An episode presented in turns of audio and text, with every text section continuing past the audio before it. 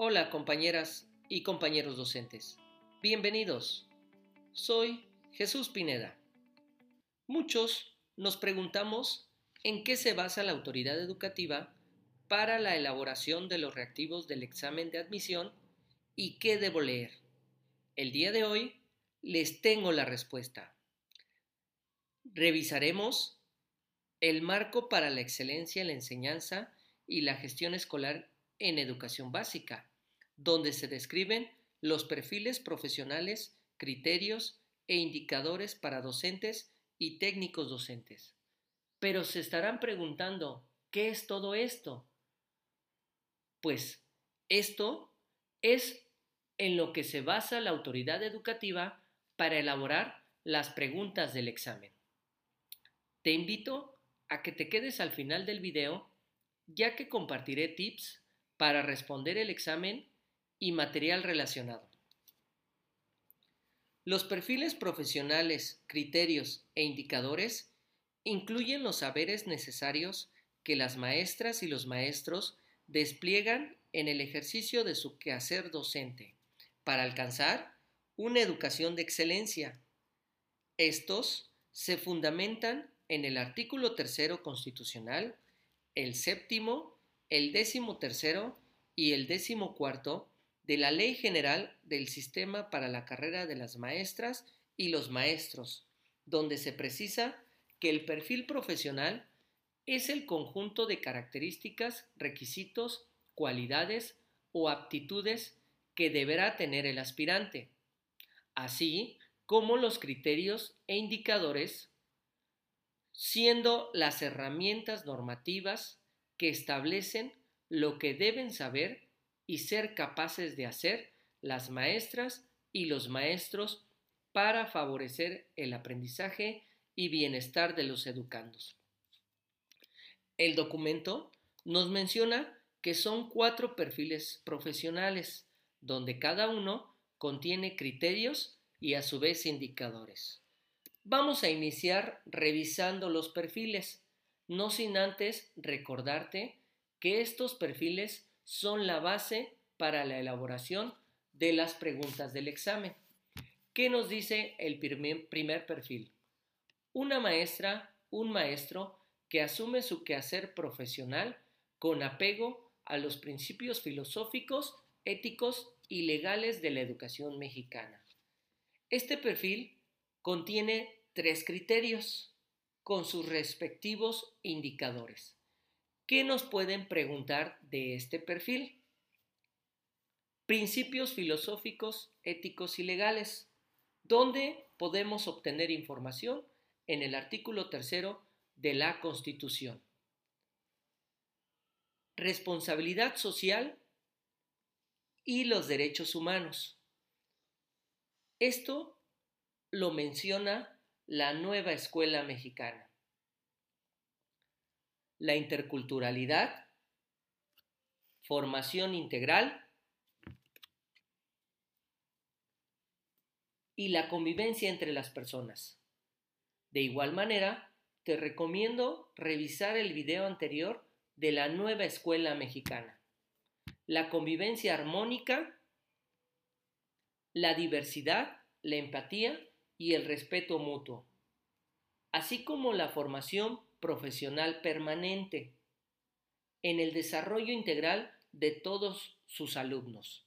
Aquí te recomiendo leer el documento Las 10 competencias docentes de Philippe Perrenot, así como las tecnologías de la información, comunicación, conocimiento y aprendizaje digital. En el perfil número 2 nos menciona una maestra, un maestro que conoce a sus alumnos para brindarles una atención educativa con inclusión, equidad y excelencia.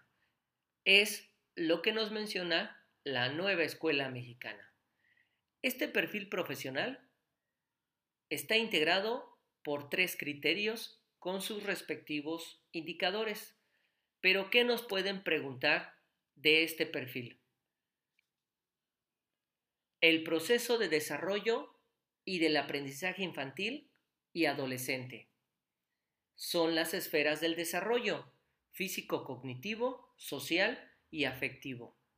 Una educación integral referido en la nueva escuela mexicana. Su contexto familiar, social y escolar. El logro de sus aprendizajes principalmente a quienes más lo necesitan, es decir, la equidad en nuestras escuelas, valorar la diversidad, tener altas expectativas de todos nuestros alumnos, motivándolos, logrando los aprendizajes en todos nuestros alumnos. El perfil profesional número 3 nos menciona una maestra, un maestro que genera ambientes favorables para el aprendizaje y la participación de todas las niñas, los niños o los adolescentes. Este perfil tiene cuatro criterios. Veamos el 3.1. Prepara el trabajo pedagógico para lograr que todos los alumnos aprendan. Es decir, realizar una planeación inclusiva de acuerdo a las características de todos nuestros alumnos. ¿Qué nos pueden preguntar? Los contenidos de las asignaturas de acuerdo al nivel educativo, los propósitos educativos, los enfoques pedagógicos, la formación integral, recordando la nueva escuela mexicana, el contexto familiar, cultural y social, planea las estrategias y actividades didácticas.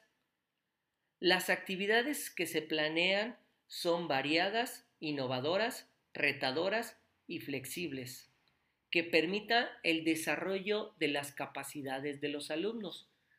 ¿Qué quiere decir? Que las actividades que vamos a planear deben ser retos cognitivos para todos nuestros alumnos. Se deben realizar los ajustes necesarios en el desarrollo de las actividades para evitar la creación de barreras en su aprendizaje y su participación. El tiempo escolar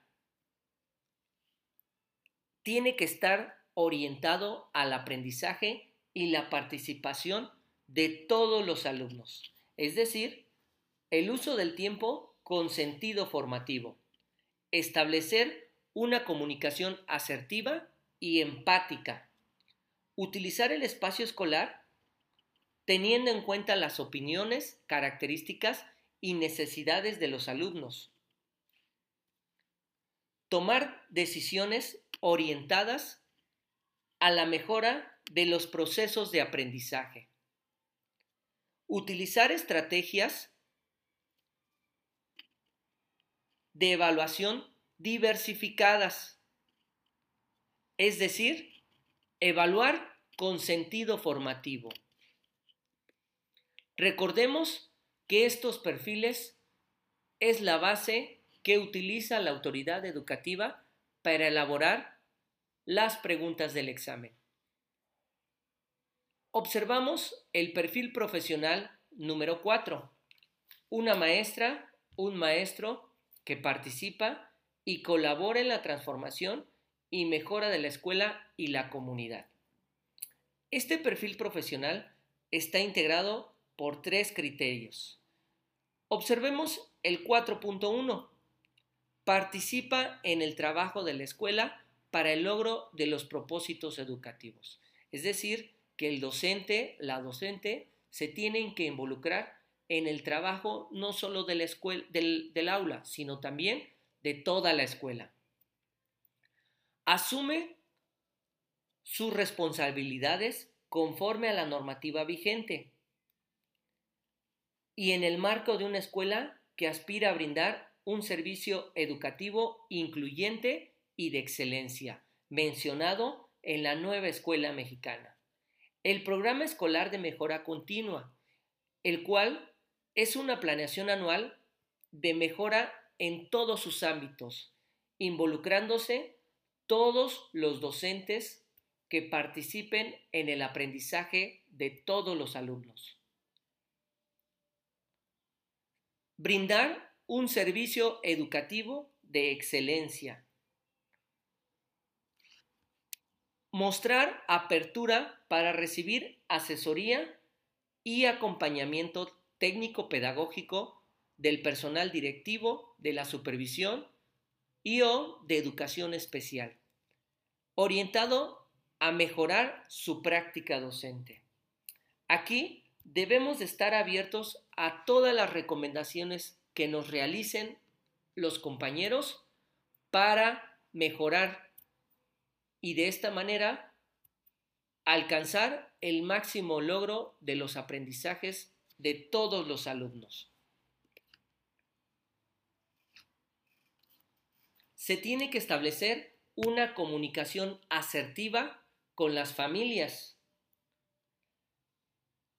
Se deben generar espacios y formas de encuentro con las familias orientadas a la mejora y al máximo logro en los aprendizajes de todos los alumnos, que es la finalidad de nuestras escuelas.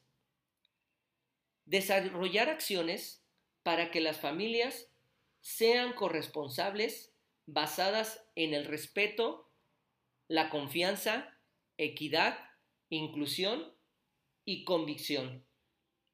Acciones que involucren a todas nuestras familias y participen en el quehacer de la escuela.